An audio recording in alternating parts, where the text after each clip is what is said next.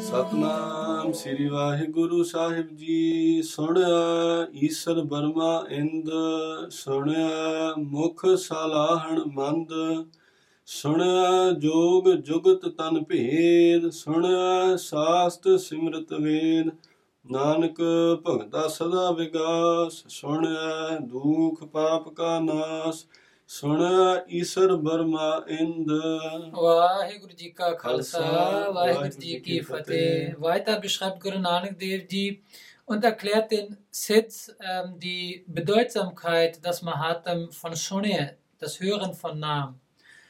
Guru Nanak Dev Ji sagt, Shunye Isar Barma Ende.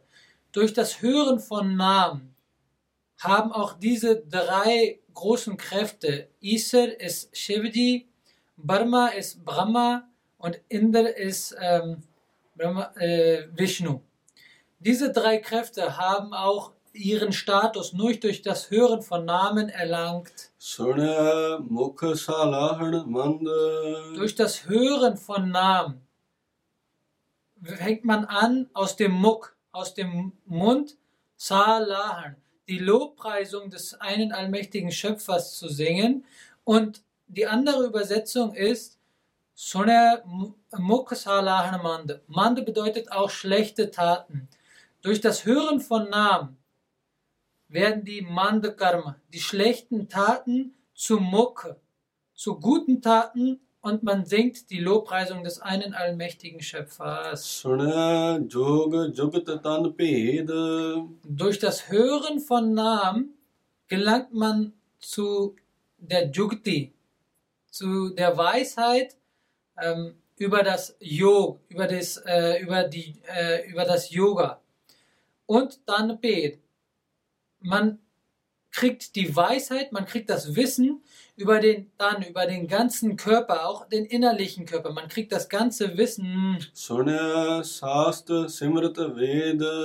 Durch das Hören von Namen gelangt man zu dem Wissen der Sastra, der sechs Shastras äh, 27 Simritien gibt es und vier Vedas gibt es.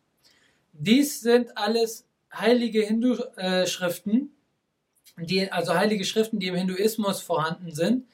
Und Gunanadevdi sagt, durch das Hören von Namen gelangt man an die Weisheit und an das Wissen der ganzen heiligen Schriften. Nanak Bhakta sagt, die Gottesgeliebten, die das Namen hören, Leben Sada Vegas in der Freudigkeit des einen allmächtigen Schöpfers. Durch das Hören von Namen erlöschen Duk das Leid und Bab die Sünden.